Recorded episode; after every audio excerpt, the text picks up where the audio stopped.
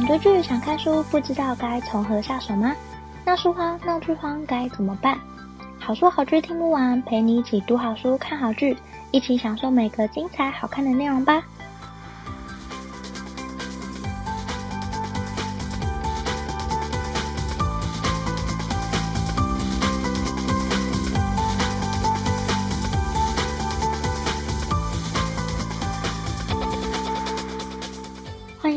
好，书好剧听不完，陪你一起读好书、看好剧。大家好，我是 Jenny。最近我又发了疯似的开始读小说，一头扎进小说的世界里面。我其实大概在二十五岁以前，基本上都只有在读小说，后来才开始看一些商管类的书啊，投资理财、心灵励志等等。我不知道为什么自己每次在看书的时候都会有一个周期性，好一阵子我也很懒得看小说。在还没有投入故事之前，我基本上是连书都很懒得打开的那种人。可是每一次当我把小说打开，然后读了三十页之后，我就会有一种那种哦，Oh my god，我想要立刻看完的冲动，所以就会一口气把小说读完。最近看的这本书《八十二年生的金智英》也一样，我以前就听说过这本书非常好看，然后是女性主义的书籍，这是我一开始对这本书的印象。一直到我自己看完之后，才知道里面有很多没有被说出来的，所以今天也想要针对八十二年生的金智英这个故事来分享。那这个故事不只有小说，看完小说之后，我也去看了电影。不管是小说还是电影，其实我自己都非常推荐这个故事。那今天的分享不光只是分享小说的部分，也还有一些我对嗯电影还有小说的比较。但无论是哪一个版本，我都非常推荐这个故事，那我们就马上开始吧。这本书叫《八十二年生的金智英》，它其实就是在讲一个一九八二年出生的女孩，她叫金智英。金智英这三个字，其实是那一年真的有很高一部分的比例的女婴出生就叫金智英。那作者故意用这个名字，展现出这个人她其实是一个当代非常普通的一个平凡女性。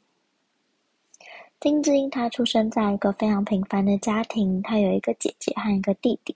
金智英的妈妈是那种超级标准的好媳妇，就是会把婆婆侍奉得非常好啊，像是婆婆吃的饭、穿的衣服，都是金智英妈妈她一手煮的、一手洗的。可是婆婆却会到处跟人家说她的儿子有多孝顺，将来应该生儿子才对。尽管她儿子从来就没有帮她煮过一顿饭。从来都没有帮这个妈妈洗过一次衣服，但她的这个婆婆还是会到处这样讲。那小时候在金智英的家庭就只有弟弟，他能拥有这个家里面最好的东西，他跟姐姐都没有办法拥有。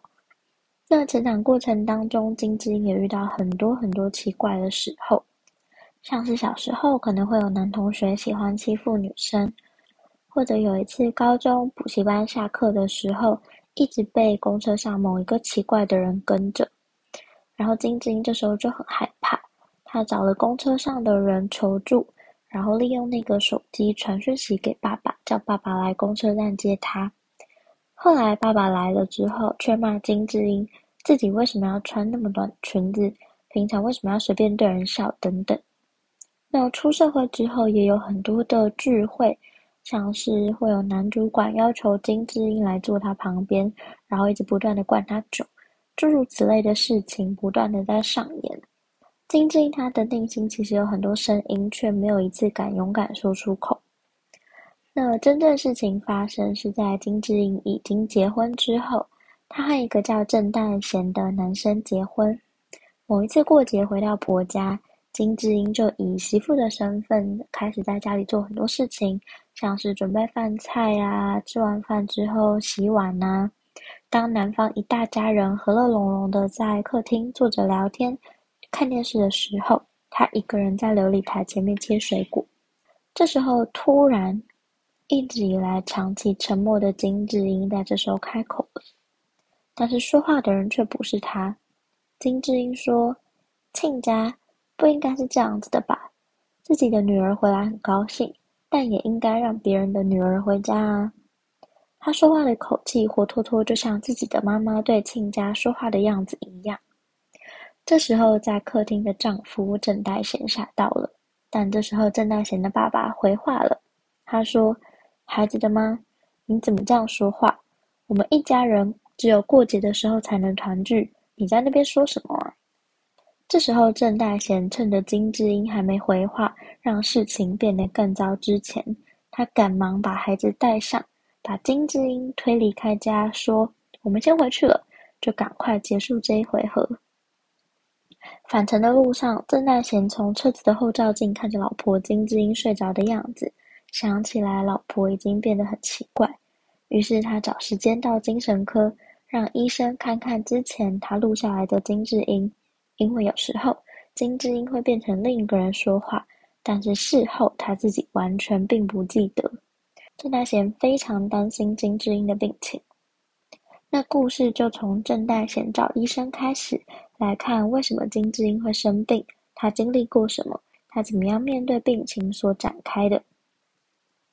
那这个故事的金智英，她面对的其实都是我们平常会遇到的。身为一个女性，在社会当中会碰到各种性别歧视，还有刻板印象。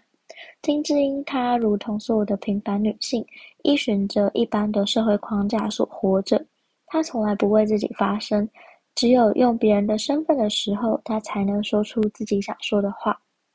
但是故事里面的金智英，我觉得她拥有一个非常幸运的部分是，当她有问题的时候，她可以跟老公说。像是他们两个遇到要不要生小孩的问题的时候，当时她其实在职场上是一个相对把自己事业做得非常好的女性，她在工作上非常尽心尽力。可是她的薪水却总是没有其他男性职员高，只因为她是女生，甚至其他男性做的也没有她好的时候，她也领着比较低的薪水。那这样的金智英在结完婚之后，就被迫面临着要不要生小孩的问题。她非常害怕自己的人生会因为生小孩之后改变，甚至被牺牲。所以当她问郑代贤的时候，郑代贤说：“我可以帮你做家事，我也可以帮你带小孩，我可以帮你干嘛干嘛干嘛。”但金智英反而非常生气，她说：“你可不可以不要再说帮我？好像这些事都是我一个人的事情一样。”我其实当下可以理解金智英的愤怒，因为家庭从来就不是只有女性的事情。故事中的金智英非常害怕自己的人生因此被改变，甚至被牺牲，她要面临的失去非常多。尽管她有一个非常爱她的老公，但是这个老公也无法帮忙分担那些女性要面临失去的东西。我自己在看这部片跟这本小说的时候，我多数的时间是觉得写实到很沉重。剧里面没有说教，但是看着看着就会不断的想起自己身边的女性，妈妈、外婆、阿嬷等等，那些被过度剥削却依然默默撑起一个家的女性。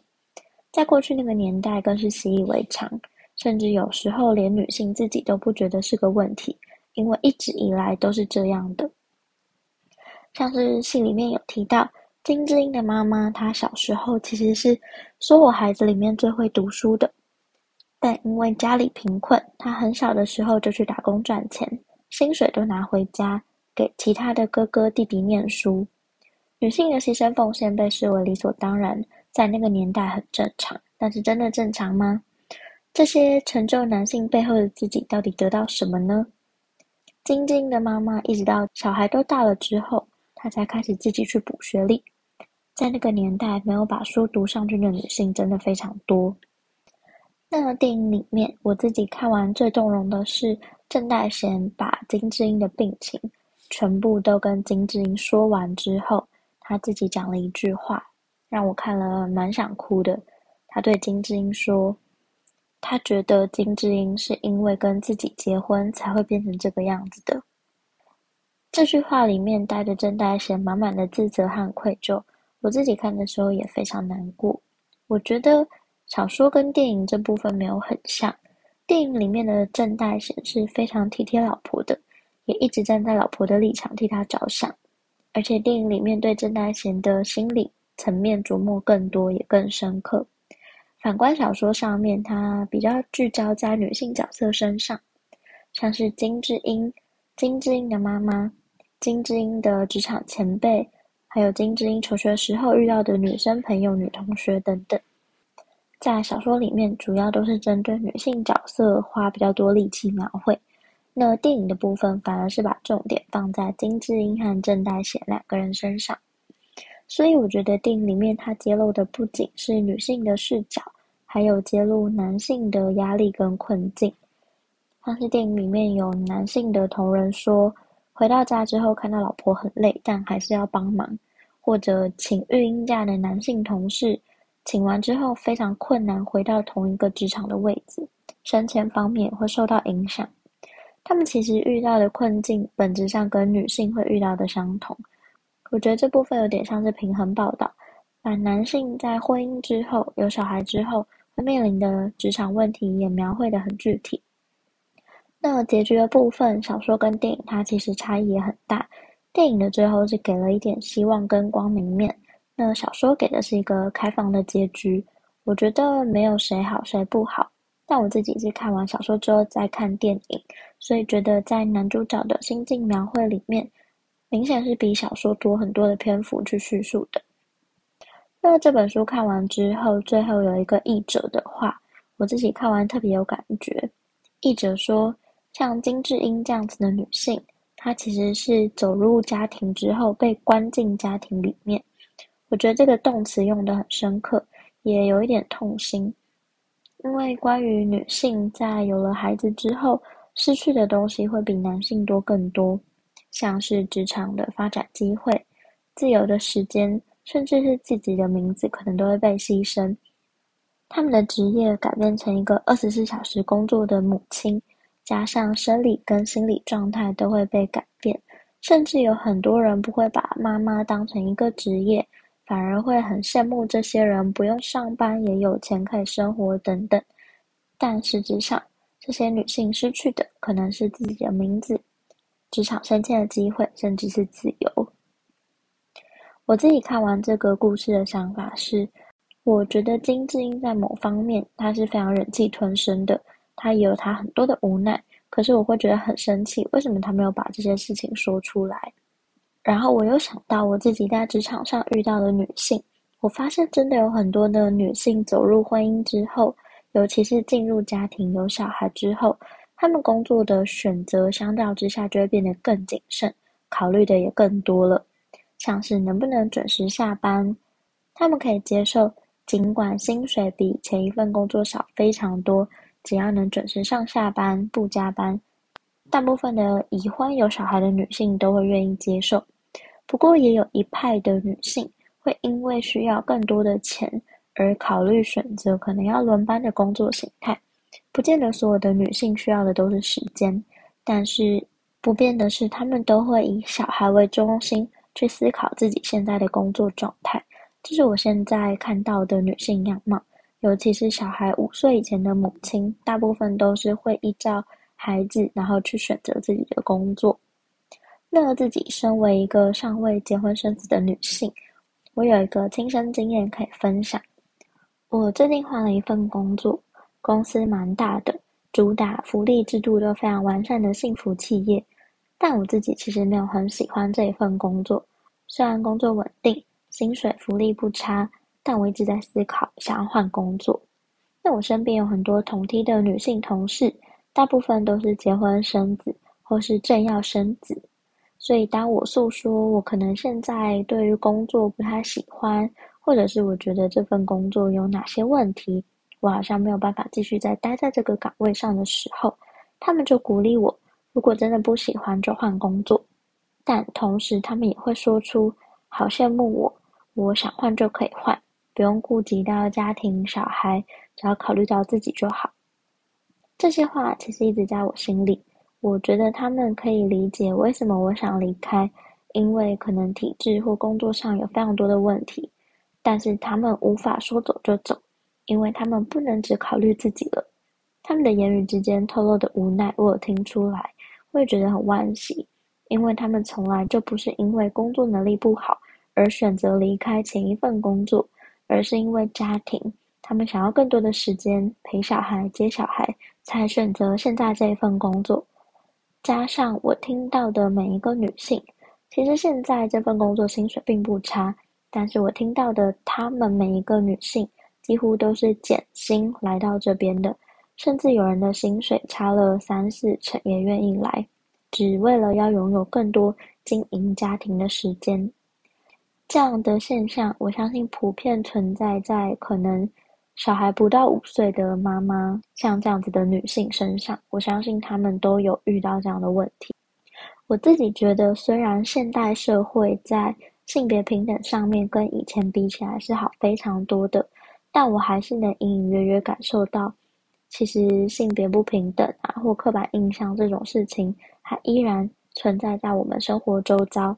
还是有很多女性被这样子的对待，但是我觉得最可怕的不是性别刻板印象或者是性别歧视，我觉得最可怕的事情是很多女性不觉得这是问题，这就是最可怕的问题。但是我觉得自己现在提出来，好像我是什么女权主义者，会会招来一大堆人的批评，说什么女生已经很好啦，或者是时代已经进步很多啦等等。但我相信。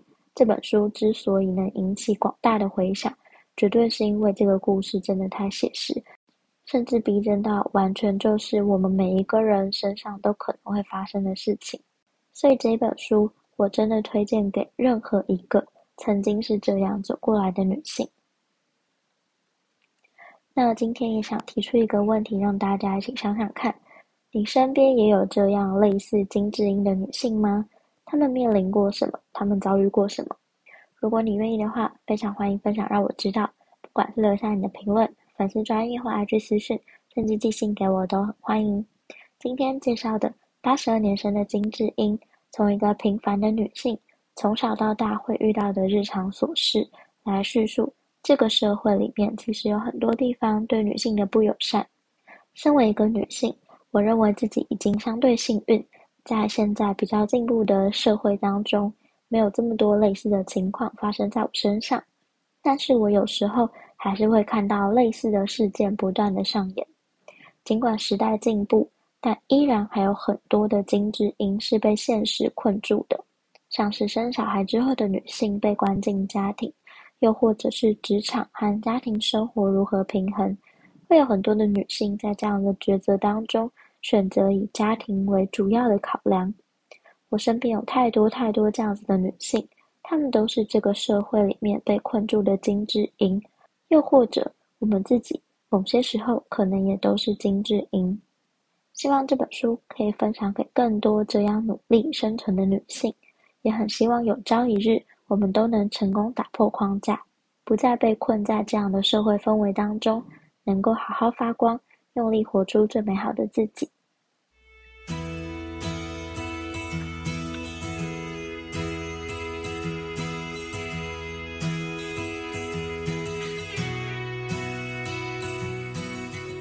希望你会喜欢今天的分享，也欢迎多多帮我分享给你可能喜欢的朋友。